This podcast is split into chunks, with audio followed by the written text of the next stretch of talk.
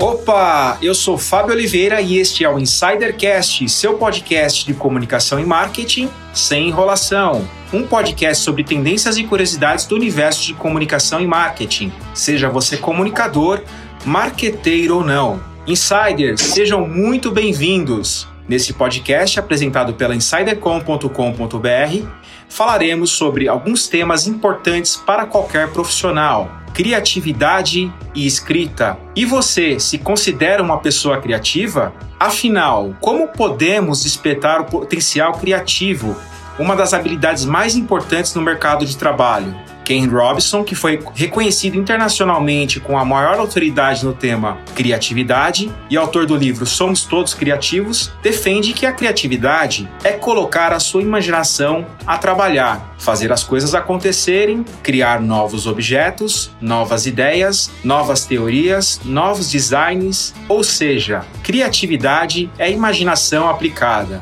Ah, e por falar em criatividade, você sabe o que é um escritor fantasma? Fique com a gente até o final deste episódio que iremos revelar no final. Para falar sobre esses temas, trouxemos uma convidada insider internacional, Aline Eclair, diretamente da cidade de Groningen, na Holanda. Aline, seja muito bem-vinda ao Insidercast. Primeiramente, quem é a Aline Eclair e conte mais sobre esta sua experiência na Europa. Tá muito frio por aí? Tá demais, né? Pro padrão brasileiro tá demais. Para mim já tô começando a acostumar com o frio. Hoje tá, a gente fala que tá calor, que tá 7 graus, mas agora aqui é sempre o, inver, o inverso do Brasil, né? Então aqui a gente já tá no final do outono indo pro inverno. Eu sou a Aline, eu trabalho, eu sou formada em marketing, trabalhei boa parte da minha vida com vendas, mas nos últimos dois anos eu passei por uma migração de carreira para fazer algo que não só suportasse a minha mudança para cá, mas também algo que, que, que já usa da minha experiência anterior, mas que também é, se conecta bastante com a minha formação e com o que eu gosto de fazer, o tal propósito, né? É, eu escrevo desde os 15 anos de idade, não tinha trabalhado profissionalmente, vamos chamar assim, com escrita, não diretamente, mas como vendas eu vivi escrevendo proposta, apresentação, então nunca deixei de alguma forma de praticar isso, né? Só que aí, né, dois anos atrás, eu resolvi realmente investir nisso, investir no mercado de conteúdo digital, enfim, fui me, também me atualizar um pouco, né, sobre tudo isso. E agora estou aqui na, na Holanda, ainda trabalho muito com o Brasil, também estou trabalhando com alguns clientes aqui da, da Europa, mas é uma migração também que vai acontecendo aos poucos, né? Bacana. E agora falando um pouco de criatividade, como podemos despertar o potencial criativo, que é hoje uma das habilidades mais importantes no mercado de trabalho? Até vendo uma leitura do Ken Robinson, que ele foi reconhecido internacionalmente como a maior autoridade no tema criatividade, autor do livro Somos Todos Criativos defende que a criatividade é colocar a sua imaginação a trabalhar, fazer as coisas acontecerem, criar novos objetos, novas ideias, novas teorias, novos designs. Ou seja, a criatividade é a imaginação aplicada. Aline, o que, que você pensa sobre criatividade? Afinal, todo mundo é criativo? Todo mundo é sim criativo. A questão é que a gente muitas e muitas vezes subestima a nossa criatividade e ou não sabe reconhecer o que é realmente a criatividade. Porque a criatividade é aquilo que está a favor da gente resolver problemas na vida. Todo mundo tem problema, todo mundo está todo dia resolvendo algum tipo de problema, seja lá dentro do escritório, seja dentro de casa. Então, por exemplo, a minha mãe é uma das pessoas mais criativas que eu conheço. E a criatividade dela existe justamente a favor das resoluções de problemas. Até tem um episódio com uma amiga um dia me lembrou quando a gente estava conversando sobre criatividade, que o meu cachorro, a gente tem um cachorro pequenininho, Yorkshire, e ele fica o tempo inteiro com o brinquedo querendo brincar. Você tá lá fazendo as coisas, né, cuidando da vida, e ele tá lá querendo brincar. E aí o que minha mãe fez? Pegou um cordão, amarrou no brinquedo e aí ela pegava e enrolava o cordão no, no pé dela. Então, conforme ela tá lá, por exemplo, colocando roupa no varal, e ela tem que andar para pegar mais roupa e voltar no varal, no varal, naturalmente o brinquedo, ela tá puxando o brinquedo com o pé, sem fazer esforço, e ele tá lá feliz brincando porque tá achando que ela tá brincando com ele, mas na verdade ela tá resolvendo a vida dela. E a criatividade é assim mesmo simples, é que a gente fica comparando, achando que criativo é só quem o publicitário que faz aquelas peças publicitárias maravilhosas, super criativas que a gente vê na televisão e acha que o resto não é criatividade, acha que uma coisa simples como amarrar um cardarço lá no, no dedo para brincar com o cachorro sem fazer esforço não é criatividade, quando na verdade é. As coisas que a gente faz todo dia no escritório, as soluções que a gente dá para problemas do nosso dia a dia mesmo, do nosso, da nossa competência profissional. Isso é um tipo de criatividade. O tal do pensar fora da caixa não acontece só na propaganda da televisão, acontece em tudo que a gente está fazendo todo dia, nas coisas práticas dentro de casa, nas soluções de trabalho. Só que a gente subestima demais. E não só a gente subestima nessa forma de reconhecer que tudo isso é criatividade, como muitas vezes a gente tem uma ideia, a ideia é muito boa, mas aí a gente acha aquele senso crítico para falar assim: ah, mas isso não vai funcionar, ou ah, isso não é bom o suficiente, ou ah, não, tô muito louco, isso não tem nada a ver. E a gente nem bota em prática, nem externa para alguém para perguntar se acha que é legal, se acha que é bom, e aí a ideia morre, porque você dispensou ela ali sem nem realmente dar um valor para ela, entender se ela tem valor. Gente que tem é, baixa autoestima tem dificuldade de lidar com a sua criatividade, porque você mata suas ideias pela sua insegurança. Então, gente que tem autoestima alta tende a ser mais criativo também pelo mesmo motivo. Porque por que o Elon Musk é o que, que ele é hoje, né? Porque ele tem uma autoestima tão forte que ele não para na história de será que é uma boa ideia ou não. Ele simplesmente fala: tive uma ideia, vou fazer, vamos, vamos jogar para fora, vamos ver o que vai dar. Ele se joga, né? Ele, como várias pessoas como ele. Então, sim, é que todo mundo é criativo em algum nível, sim. A gente precisa é aprender a reconhecer e conviver e principalmente acreditar na nossa criatividade. É importante registrar os momentos de criatividade. Por exemplo, estou lá no banheiro tomando banho, vem um insight maravilhoso. As pessoas acabam esquecendo de registrar. Até que ponto não registrar um, um, um período criativo pode afetar no esquecimento, as pessoas esquecerem de marcarem o que, o que elas pensaram naquele momento. Você acha importante isso? É muito importante, até porque esses momentos assim, tomando banho,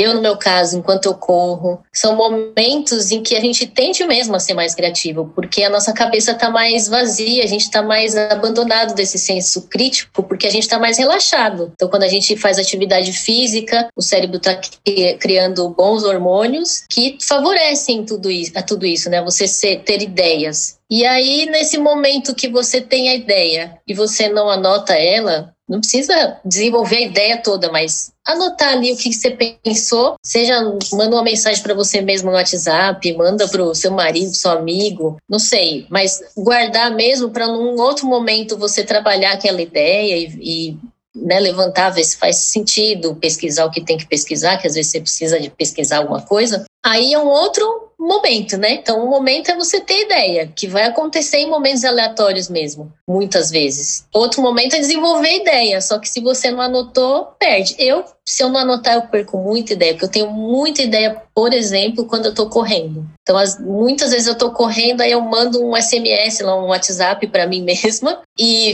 pensar em tal coisa, fazer tal coisa, porque depois é tanta coisa que passa na minha cabeça que eu não lembro mais o importante de registrar, isso é importante.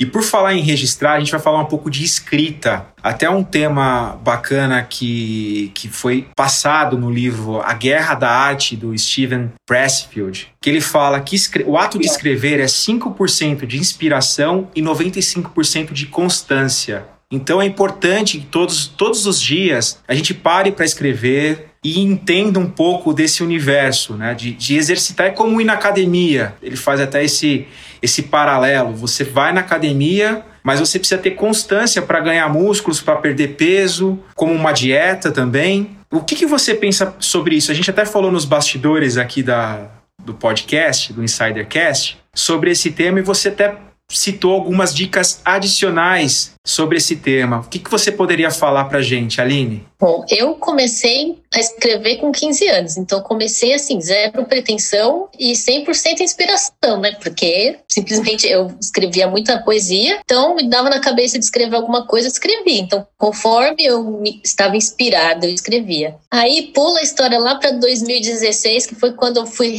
começar a resgatar essa história de escrever que eu já tinha vários poemas escritos, alguns textos, algumas tentativas de livro. Na verdade, acho que eu já tinha até escrito um livro, mas nunca tinha botado muita fé, era um hobby. E aí, quando foi em 2016 que eu fui resgatar isso, eu comecei a pensar, poxa, comecei também a ler bastante sobre, comecei a me envolver um pouco mais nessas no mercado editorial, em vários, vários assuntos relacionados a isso. E aí comecei a, me, a lidar com essa questão da constância, realmente. E também comecei a me desafiar mais. Então, eu não escrevia, por exemplo, contos, nunca tinha escrito um conto. Tinha...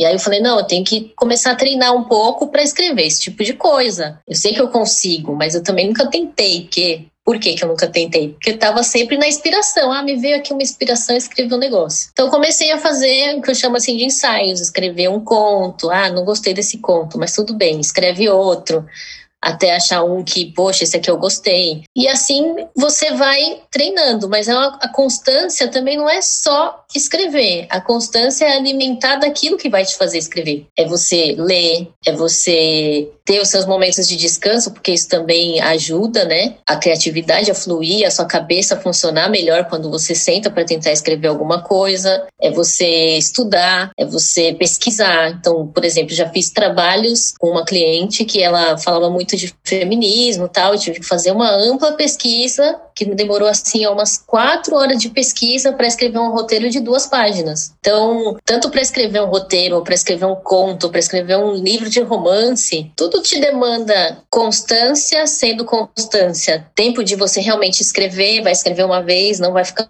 bom, escreve a segunda vez, também não vai ficar bom.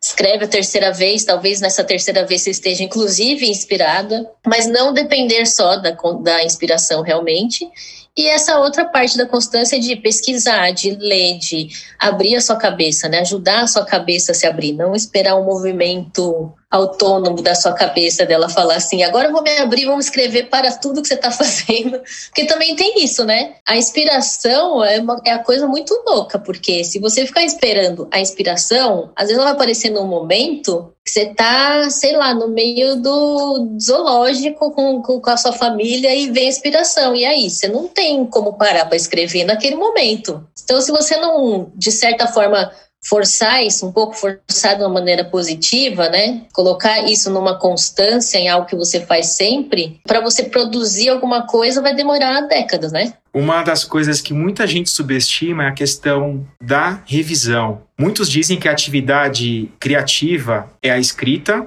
e a revisão é uma atividade lógica. Você concorda com essa afirmação? Sim e não. eu penso assim, é, se você ficar escrevendo, é que depende muito do que você está escrevendo, né? Mas assim, de uma maneira geral, por exemplo, quando eu escrevo um poema, poema é uma coisa que eu consigo escrever poema de uma forma mais racional, vou falar sobre um copo d'água. Eu consigo racionalizar, escrever um poema sobre isso. Mas tem muitos poemas que eu faço muito emocionalmente, ou seja, é uma coisa de inspiração. Aconteceu uma coisa, me bateu aquela inspiração para escrever. Eu escrevo Normalmente eu escrevo muito rápido, mas aí eu fecho e não leio. Então vai com erro de português, vai faltando né, erro de digitação, às vezes come um T, come uma palavra, mas eu fecho. Por quê? Porque deixa o processo criativo rolar sem filtro. Aí depois, outro dia, eu abro, aí eu releio, vejo se eu não cometi alguma gafe, algum erro de português, se, tá, se o negócio dá para entender o que eu quis dizer, se eu conseguir colocar ali o que eu estava querendo falar, eu tento me colocar de fora. Aí vira um processo racional. E eu faço isso com todos os textos, inclusive, ah, tem que produzir um texto, você me pede para produzir um texto para o seu blog. Eu escrevo, posso, posso pesquisar o que tiver que pesquisar, eu escrevo uma primeira versão, que normalmente não não demoro muito para escrever, mas aí eu fecho e volto em outro momento para reler. Porque também quando a gente escreve uma coisa, a gente está tão dentro daquilo, e mesmo quando a gente quando requer uma pesquisa que aí você está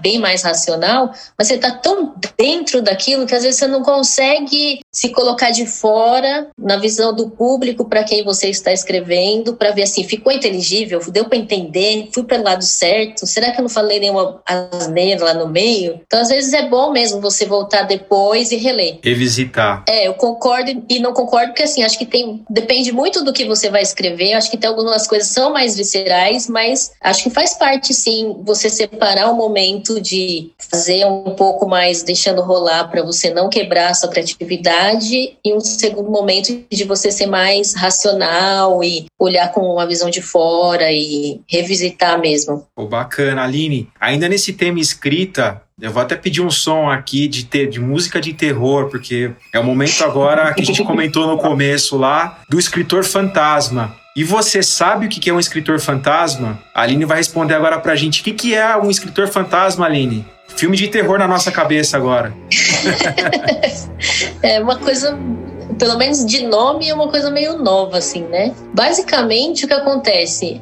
O escritor fantasma é alguém que vai escrever o livro, mas não vai figurar como autor do livro, porque por N motivos, por uma estratégia de marketing, por uma estratégia, por uma questão de organização, porque não é. E aí, é aí que também mora um pouco a confusão do que é o escritor fantasma, porque as pessoas têm a sua própria história, as pessoas têm o seu conteúdo para falar sobre, mas não necessariamente elas sabem como colocar isso em palavras. São coisas diferentes. Então, por exemplo, eu já escrevi, eu já escrevi um livro para uma pessoa que trabalha com consultoria financeira. E ela é muito boa no assunto, ela é uma especialista e ela me passou lá vários conteúdos dela. Em cima daquilo, eu transformei num livro. Então, não é que eu peguei uma, inventei uma pessoa, né? Ela existe, tudo aquilo que ela fala é real. Eu só ajudei ela a colocar aquilo num formato de livro para ela poder entregar para o público dela. Ou, por exemplo, como um outro projeto que eu estou envolvida agora, que é uma, uma pessoa que está escrevendo a biografia dela. Só que ela não tem essa pegada, ela,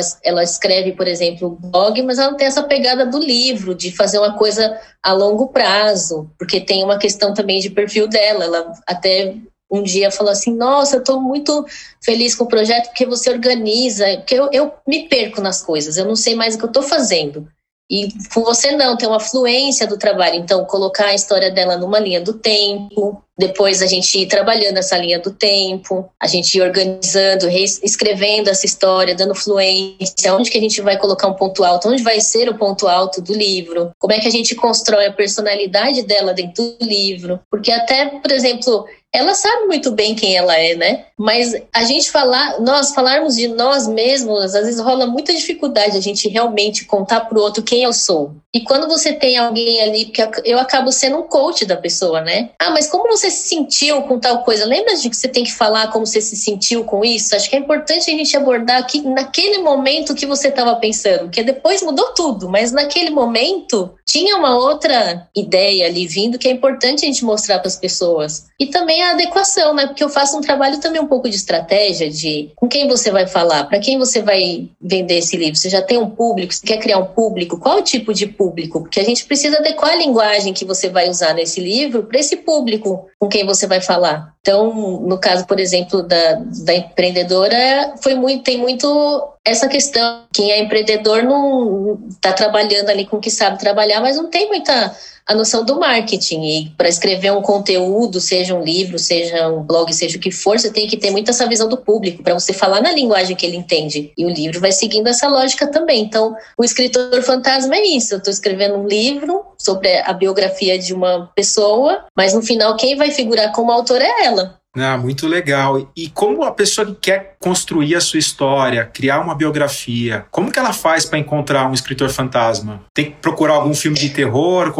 Nada a ver com isso. Tem, algum, tem alguma ferramenta aí para pesquisar esse escritor fantasma? Você pode me contatar, que eu escrevo essa história. Mas assim, tem, tem muita, muita gente trabalhando com isso atualmente nas ferramentas de freelance. Eu vejo várias pessoas, inclusive, procurando escritores fantasmas, ghostwriters, é, seja para escrever realmente livros, tem muita gente com conteúdo biográfico, principalmente, mas também vejo gente para escrever sobre outro ghost, como ghostwriter, nesse sentido de que eu não vou figurar como autor, mas vou escrever outros conteúdos, para escrever livros profissionais, para escrever, até para escrever como se fosse uma parceria. Então, eu tenho, tenho alguma ideia já da história, mas eu preciso de alguém para me ajudar a desenvolver. E aí você entra como ghostwriter para ajudar a pessoa naquela ideia, desenvolver aquela ideia. Escrever é um trabalho muito solitário, mas não precisa ser tão solitário assim, né? E eu vejo que muita gente às vezes é, não consegue, tem uma ideia boa, tem uma ideia para um livro ou para o próprio livro da própria história, mas não consegue desenrolar porque não tem constância, porque não consegue se organizar, porque não consegue ter essa visão de longo prazo, não consegue montar uma estratégia em cima né, de como desenrolar as coisas. Às vezes, esse é o, é o trabalho que eu faço, é, é um trabalho meio de consultora, assim, eu sou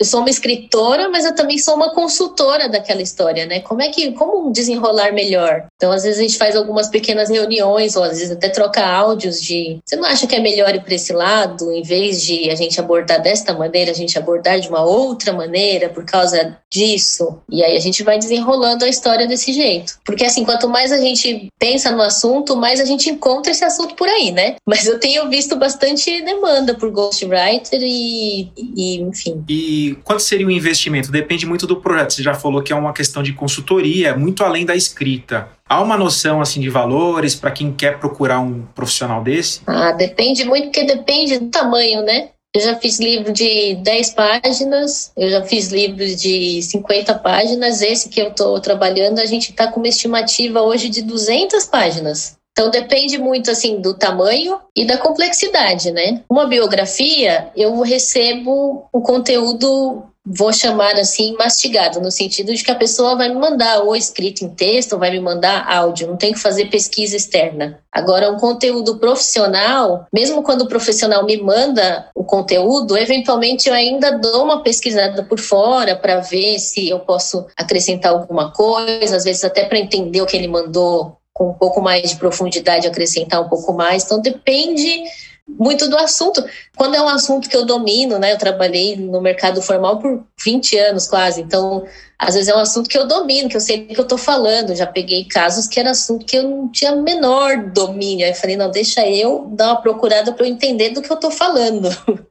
às vezes não é nem pra, tanto para complementar o conhecimento da outra pessoa, mas para eu também conseguir me situar. Então depende muito de muitos fatores, assim. Não sei te dar uma estimativa, porque mesmo quando eu olho as propostas nas plataformas de freelance que a gente tem acesso, é uma variação muito grande, assim, de, de valores, porque entra tudo isso, né? E ainda indo na direção do livro, a gente tem aquele ditado popular, né, que plantar uma árvore, ter um filho e escrever um livro. E o que, que você acha, até lendo alguns dos seus artigos que você publicou, você fala que é o, o livro é uma das melhores formas de deixar um legado, né, um legado de vida. Qual é a sua opinião sobre isso? Como que você poderia exemplificar para os ouvintes do Insidercast? Então, teve um, um outro projeto que eu trabalhei, que era de um casal que, que inclusive está viajando de motorhome pela Europa. E eles já saíram do Brasil, acho que faz uns dois anos. E eu comecei a escrever também a, a biografia deles, né? E no, de início eles iam fazer para tentar vender o livro, depois eles pararam e falaram assim: ah, não sei, a gente dá, né, deram uma pausa.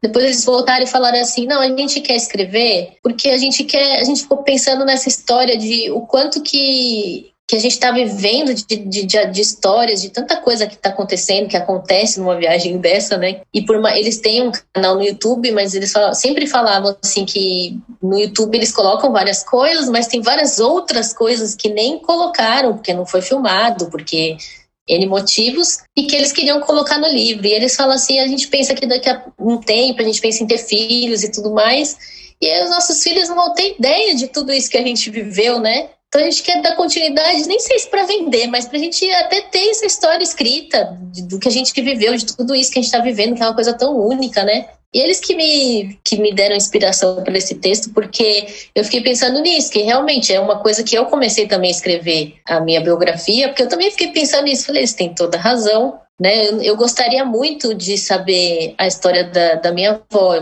Minha, o meu nome é Aline Eclair. Na verdade, Eclair não é sobrenome, é um segundo nome, que era o nome da minha avó. O nome dela era Eclair, Eclair né? Porque no interior ninguém chamava de Eclair. Eu não sei nada sobre ela, porque eu não conheci ela. E eu imagino que ela deve ter um monte de história, um monte de coisas interessantes que eu adoraria saber dela e não tenho noção. E aí eu acho que realmente um livro é um legado. E antes, até eu mesmo tinha uma visão de que ah, não é qualquer um que pode escrever um livro. Mas hoje em dia, tem tanta facilidade, tem alguém para escrever para você. Se você quiser publicar, você consegue publicar no Kindle de graça. Tem várias, aliás, tem várias, não só a plataforma do Amazon, né? Tem várias plataformas que você consegue publicar digitalmente sem investimento inicial. Hoje tem tanta facilidade para você deixar isso como um legado, pra, né? Acho que hoje também a gente é muito mais aberto a falar, a ouvir, a ler. E eu acho que é um legado bem interessante deixar para os netos, assim, né? Eu não sei, eu sou muito curiosa. Eu tenho muita curiosidade de, de tudo. Talvez por isso que eu seja criativa. Mas eu acho que é um legado muito legal, assim. Deixar registrado num livro até para as próximas gerações, pelo menos. É, para que é a sua visão das coisas, né? É um, é um legado emocional, né? Porque a gente sabe que, que, por exemplo, a gente sabe que o Neil Armstrong foi para a Lua, mas a gente não, não necessariamente. Eu não sei se tem uma biografia dele, me perdoe, mas é, vamos supor que não tenha. A gente não sabe exatamente o que ele sentiu, como ele se sentiu naquele grande momento histórico. Aline, ainda falando em conteúdo, a gente não tem como desassociar o offline do online nos dias atuais. Quais dicas você daria para quem está se expondo na, nas redes sociais com a gravação de um vídeo, a produção de um conteúdo, seja um conteúdo curto ou até a, a gravação de um áudio? Quais dicas você daria para essas pessoas que estão se procurando vender um produto ou procurando firmar sua imagem profissional? Quais dicas importantes a Aline daria para essas pessoas? Tenha estratégia e se prepare, porque eu acho que é onde, onde a maior parte dos profissionais que eu vejo assim se perder, ou até, até alguns clientes que passaram por mim, que eu vejo que a dificuldade é não ter uma estratégia e não se preparar para executar essa estratégia. Porque até acho que é algo assim, o lado ruim da, dessa história toda de marketing digital, que nos últimos anos virou um grande boom, começamos a ver um monte de gente largando emprego para viver de marketing digital e tudo mais nos últimos anos, dá uma impressão de que é muito simples. E principalmente a história do meme que viraliza e do dia para a noite, o último meme que eu vi, pelo menos, a, a menina que caiu lá, acho que é Daisy, que tomou um tombo e caiu na escada, caiu na, dentro da casa de uma outra pessoa, agora tem não sei quantos 500 mil seguidores e ela bombou. E a gente só ouve essa parte da história, né? Que agora ela ficou famosa do dia para noite. Mas assim, o quanto que ela capitaliza, talvez ela não tenha sido o melhor exemplo, porque eu soube que ela fez uma vaquinha virtual para ajudar a mulher que ela caiu na casa lá. Mas é, como que você capitaliza isso profissionalmente falando? A maioria das pessoas que, que, que vira meme assim, vira meme Todo mundo fala daquilo por 15 dias, um mês e depois some. Você não vê mais nada daquela pessoa. Por quê? Porque não teve um planejamento, não teve uma estratégia. Aconteceu. E até para viralizar, você tem que ter uma estratégia, porque o problema é que depois, que quando acontece assim, que aconteceu, que não teve estratégia, você não consegue manter essa constância, você não consegue, são pouquíssimos os que conseguem fazer dessa viralização algo rentável. Normalmente, quem consegue fazer dessa viralização algo rentável é quem já estava com uma estratégia, ou pelo menos já vinha num rumo mais acertado. Como um menino, agora eu não vou lembrar o nome dele, que ele tem uma página ótima. Agora eu vi que ele soltou esses dias um, um trailer que ele vai estar no Netflix. Mas assim, ele já, ele já fazia conteúdos, ele já tinha constância nas redes sociais, ele já fazia um conteúdo bem inteligente.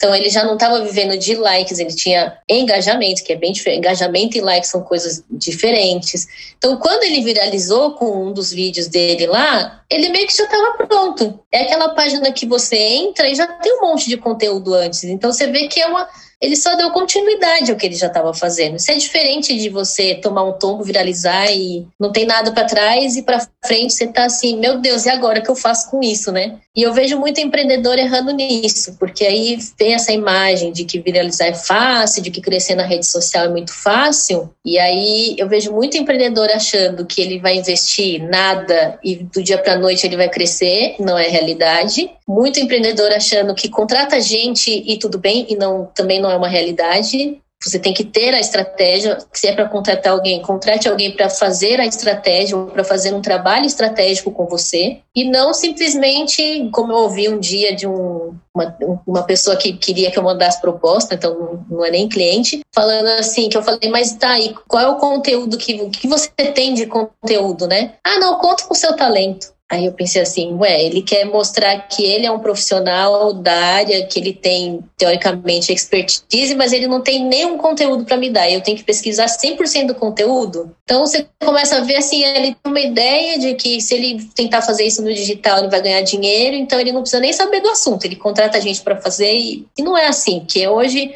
as pessoas acho que estão cada vez mais procurando o que é real, o que não é real, quem é real, quem não é real. Eu acho que as pessoas estão começando a se importar mais com isso e com isso estão exigindo mais de quem está do outro lado da tela, de quem está do outro lado do vídeo do YouTube, se aquilo que ela está falando ela sabe realmente ou ela contratou alguém para escrever, porque isso é uma parte bem crítica do meu trabalho. Porque às vezes eu perco trabalhos, porque essa pessoa que eu vejo que não sabe nada do que ele está falando, mas quer que eu vá lá escrever por ele, é muito diferente de eu pegar uma profissional que sabe do que está falando e ajudar ela melhorar as palavras, colocar numa ordem lógica. Isso é muito diferente, isso é um escrever muito diferente do que ajudar uma pessoa a se fabricar, a fabricar uma mentira, né? E isso que é muito crítico assim do meu trabalho, que às vezes eu falo assim, eu podia ganhar dinheiro fácil, mas não acho justo.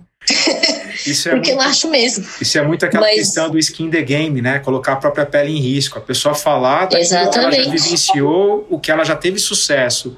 Não falar justamente um tema que ela desconhece, né? A gente tem visto muito isso é, na internet. Exatamente. Eu, eu fiz um curso muito bom de, de marketing digital ano passado, de marketing de conteúdo, na verdade, e a professora ela sempre fala uma coisa que eu acho que, eu não sei se todo mundo entendeu isso, que se fala muito de criar autoridade. Só que, na verdade, o termo certo é criar autoridade digital, porque você tem que ser já uma autoridade no seu assunto, independente de você estar no digital. Você tem suas experiências, você você tem um, por exemplo, tem um passado profissional já nesse ramo de quantos anos que você trabalha com isso? Você sabe do que você está falando. Eu também tenho formação em marketing. Eu trabalhei muito junto com marketing, trabalhei também com, na área de marketing por algum tempo. Então eu sei do que eu estou falando. Agora, tem gente que quer fingir que sabe. Aí você não, você não vai criar uma autoridade digital disso. Então você primeiro é uma autoridade naquilo que você faz. Depois você vai criar a autoridade digital, ou seja, vai mostrar digitalmente para as pessoas que você sabe do que você está falando.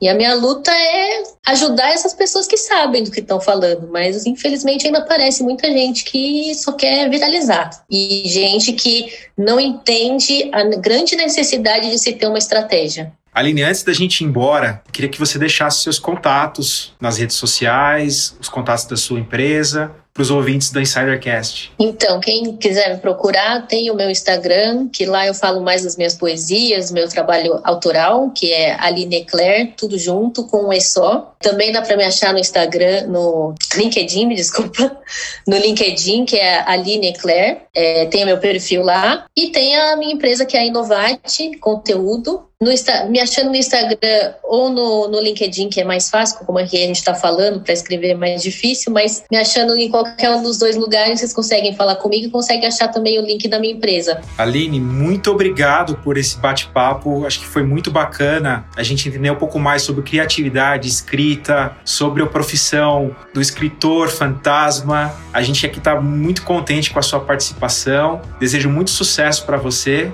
para sua empresa e esperamos falar com você em breve. Que bom, eu, eu agradeço também. É, gostei muito do, do, do bate-papo aqui hoje e muito sucesso para vocês também. Espero ouvir várias edições aí do, do Insidercast e vamos que vamos. Obrigado, Aline. Ah, antes que você vá embora, envie suas sugestões de entrevistas ou interaja com a gente no e-mail contato insidercom.com.br. Siga também a gente no Instagram, arroba InsiderCast. Vem ser Insider!